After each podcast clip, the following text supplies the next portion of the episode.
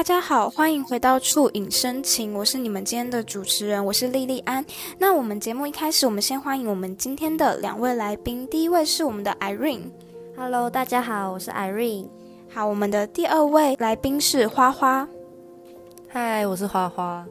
好，我们今天要讨论的电影呢是《婚姻故事》，这是一部有同时荣获金球奖还有奥斯卡金像奖的一部电影。这部电影呢，我简单讲述一下剧情。从这部电影一开始的时候，男女主角分别是 Nicole 跟 Charlie，他们分别的在讲述对方的优点，可能像是在描述说，哦，对方是一个很棒的父亲，然后对方很爱干净，或者是形容说，嗯，他是一个很爱跟小孩子玩的妈妈，像。是这样子的描述对方的优点，看到了这样子的描述，多少会让观众觉得说，哦，这是一段很美好的婚姻，那应该会增加许多对这个婚姻的美好想象。结果画面带回来，他们是因为智商的缘故，所以必须写下对方的优点，然后进行描述。那为什么会走到婚姻智商这步呢？接下来的剧情呢，就会透过说。两方在奔走法院，然后在洽谈离婚的过程中，会带出说，哦，为什么两个人会走到离婚这一步？那主要原因呢，大概是说，尼寇她因为为了要帮助老公完成舞台剧的梦想，所以她陪着老公离乡背景到了纽约。其实你扣她跟着老公这样子久了，她其实会觉得说，哦，她不是在为自己而活，她是在为了老公的梦想而活。她觉得自己没有。活出自我，所以她感到嗯有一些烦恼，有一些困扰这样子。可是她的老公查理，他其实不知道问题所在，因为他会觉得说，哦，梦想是我们两个人的，所以没有谁成全谁这回事。两个人的想法就有了出入。到后来，尼克觉得，嗯，就是这件事情已经。需要好好的解决，那所以他走上了离婚这一路。那其实一开始查他没有把太把这件事情放在眼里，但直到尼寇他真正去聘请了律师要来谈离婚这件事情，他才知道说哦，事情严重了。所以其实我们会旁观者会觉得说哦，查理他其实有一点点。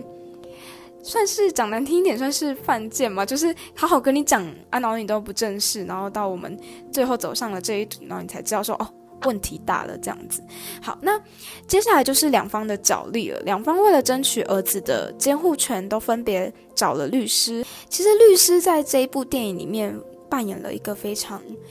称职的，就是一个理性的角色，因为尼寇跟查理两人在谈离婚的过程，其实他们知道说，哦。对方不是真的这么糟，可是如果我想要拿到儿子的监护权的话，我就一定要就是往对方的弱点去做，一定要把对方的缺点放大，才能够帮助我争取到儿子的监护权。那其实，在这过程中，两个人的竞争是越来越白热化，就是越来越不留情面。对，所以因为他们一开始还是有一些。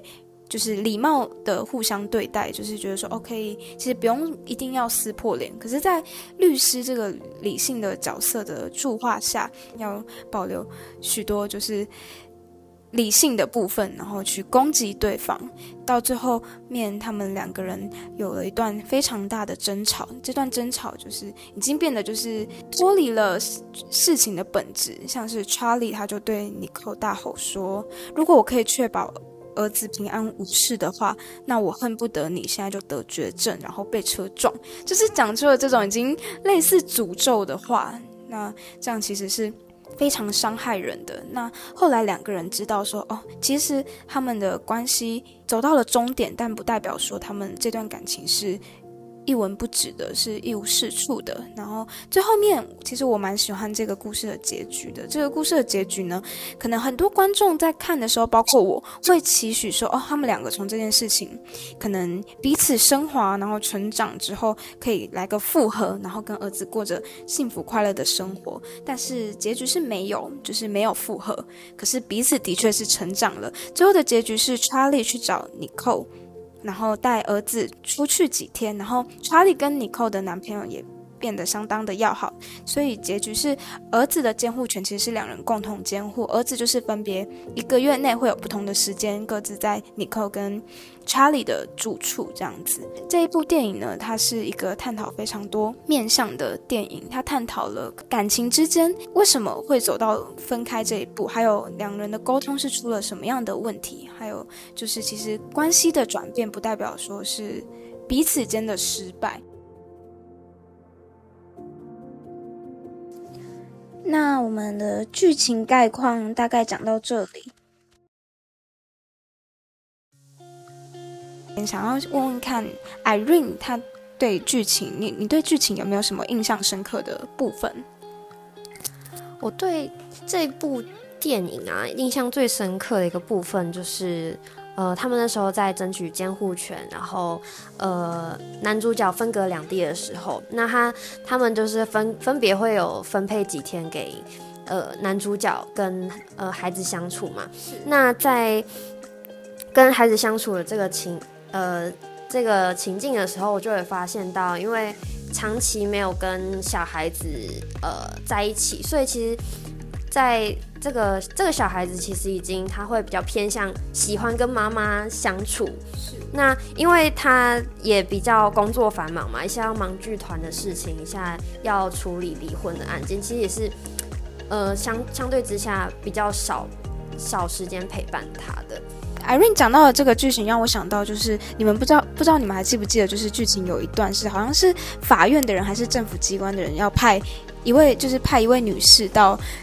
男主角的家里，然后来观察他适不适合得到孩子的监护权。然后那时候查理就一直跟他的儿子说，就是你要多帮助我一点啊，然后就是让 让就是让我表现好一点这样子。结果。我记得最后的结果是，就是还是蛮多出包的。那其实从这一这一件这一段剧情，我感受到的是，我不会觉得查理他是特别失职的父亲什么的，可是我可能会觉得说，哦，其实查理他爱他的儿子，这是毋庸置疑的。可是他可能不见得知道，就是怎么表达他的爱，或者是他表达的爱没有到。孩子的心头点上，对，所以其实这一段可以感觉出来，Charlie 他其实，嗯，对于与孩子相处方面，他可能会有一点点算是笨拙嘛，就是没有那么精明。可是他其实是很爱他的儿子，他非常渴望得到儿子的监护权的。那刚刚谈完了这些剧情的大概关于剧剧情的内容，其实我们从这个剧情里面可以得到很多的醒思。那不管是婚姻还是一般男女朋友之间，甚至是人际相处的感情，其实我们都会遇到了很多的问题。那遇到问题，我们觉得最理性的方式就是沟通嘛。那你们觉得沟通能够就是 always 能够解决问题吗？想问问看 Irene 的想法。我觉得沟通是是是可以解决问题的，但是它有一个前提是要有效的沟通。那刚刚 Irene 讲到说沟通。要建立在有有没有效果？如果是无效沟通的话，会甚至会让关系很恶化这样子。那我想要问问看，花花，你有没有曾经有过沟通无效的经验？有，就是呃，在我要和我的前女友分手的那阵子，就是我一直有尝试想要去挽回这件事情，因为我很爱他，但是他的态度比较像是不想要谈，然后他一直在逃避。不管是我要讲什么都没有用，就感觉他没有在听这样子。然后我觉得沟通有效跟无效之间，就是最大的区别在于对方有没有想要谈这件事情，然后是不是有共识要一起去解决的。如果一方根本就没有想要解决，他只是想要逃避的话，不管想要沟通的那个人讲再多都是没有用的。是，刚刚花花有讲到一个很关键的点，就是。沟通有没有效，其实建立在一个很重要的点，就是双方有没有意愿嘛。如果只有单方有意愿，不管单方在那对那一方再怎么能言善道，其实这个沟通的效果是很有限的，甚至可能是会无效的。那想问问看花花，如果你就是跟对方沟通，像你跟你前任这样子沟通，对方没有想沟通，那你会倾向就是当下停止吗？还是你的个性，你可能会？继续讲下去，把它讲完。嗯，我觉得会有一种就是呃不希望前功尽弃的感觉，所以会比较偏向还是要把想说的话说完。可是自己其实事后想一想，会嗯，会觉得说好像不应该就是只是一股脑的想要把所有事情说完，然后觉得没有讲完就不甘心，而是应该要设一个停损点，其实让两方都好好想过，也是一个比较好的方式。我会觉得说就是。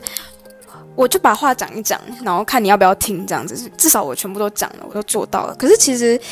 这样子讲完之后，如果对方真的没有意愿想要处理这件事情，他当下没有想沟通的话，那他自然也不会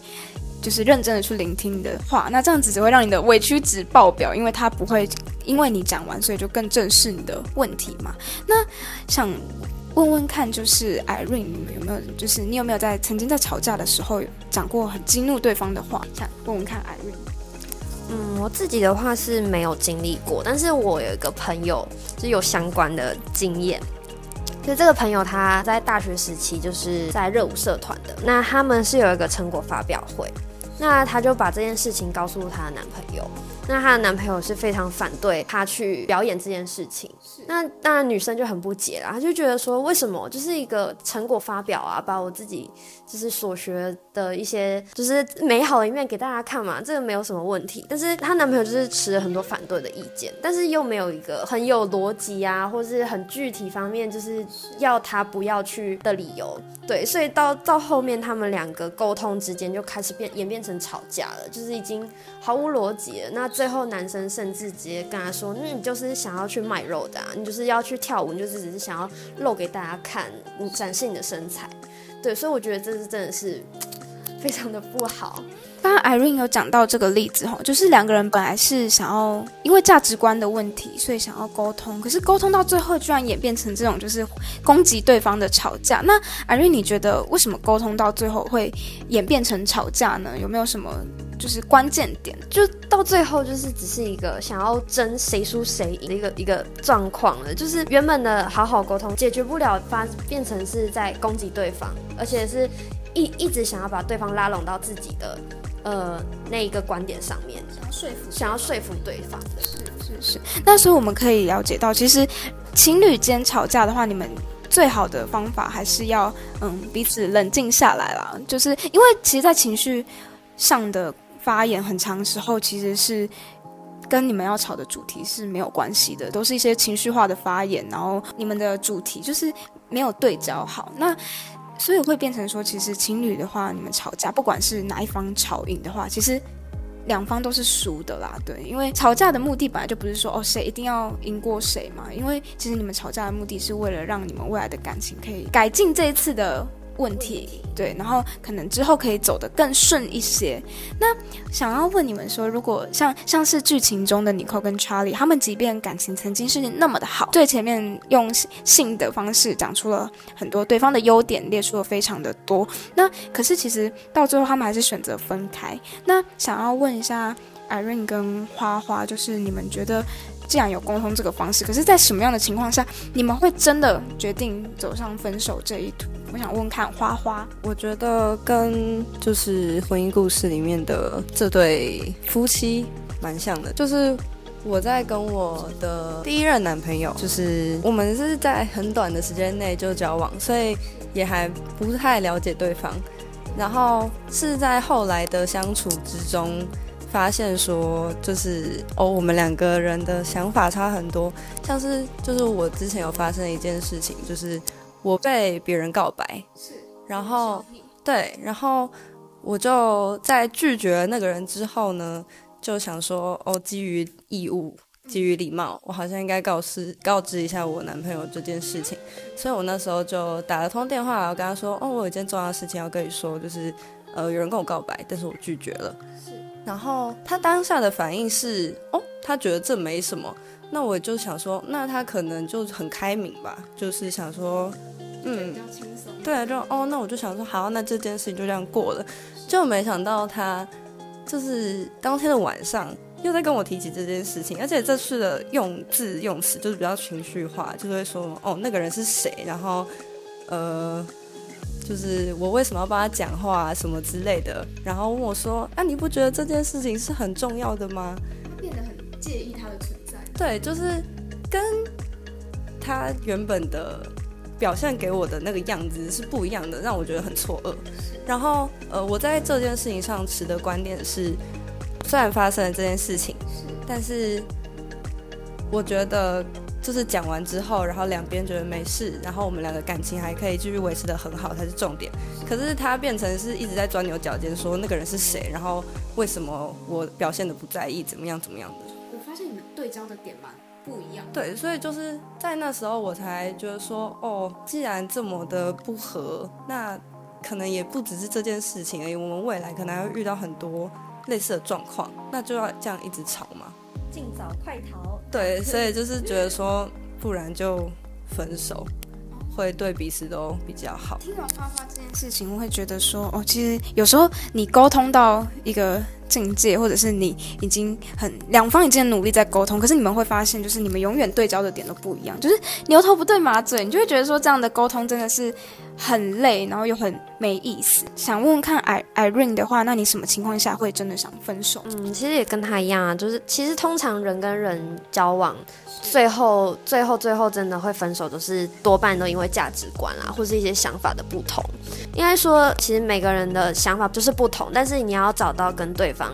最好的沟通方式，那而且就是你们要有互相倾听对方想法的的这个意愿，对，才是重点。从今天讨论下来，我们可以了解到说，其实吵架的时候争输赢其实是两败俱伤的。然后，其实亲密关系之中，我们要多的不应该是较量，而是同理心嘛。那我们最后可以来一个小反思，想问问看两位有没有觉得自己未来如果在沟通上，自己有没有需要改进的地方？那我们先问问看花花。嗯，我觉得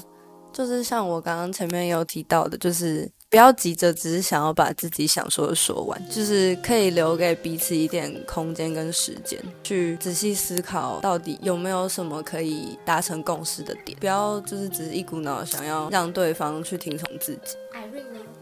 我的话就是像刚刚他说空间嘛，像我就是一个很需要空间的人。像以往就是呃，可能有一些争执的时候啊，我没有办法很快速的去消化，那我就是需要花时间去梳理。那这个这段时间就会被被对方认为说我在冷战。是他可能会觉得你是不友善的，对，他会觉得说我不想谈这件事情，但其实我不是不想谈，我只是需要时间去消化。那但我我觉得我做不太好的一点是，之前会说就是我不知道要说什么，就在他跟我讲了他的想法之后，我会讲出这样子的一段话，其实我觉得不太好。我觉得换个方式的话，我可以跟他说，呃，我需要时间好好想想，或是你你我们两个双方都冷静下来，然后好好的就是整理一下我们的思绪，再来再来沟通。对其实跟话术也有关系啊。就讲话方式可能本来的讲话方式可能会让对方觉得不太舒服，就是自己就是你好像想逃避，可是其实你没有，你是想要理清楚这样子。好，那最后因为两位的反思，那我们最后祝福两位来宾都能够在未来。跟另外一半还有人际沟通上面都能顺顺利利，我们也祝福各位听众们之后也可以与另外一半有效的沟通。那我们今天到这里，大家再见，拜拜。拜拜。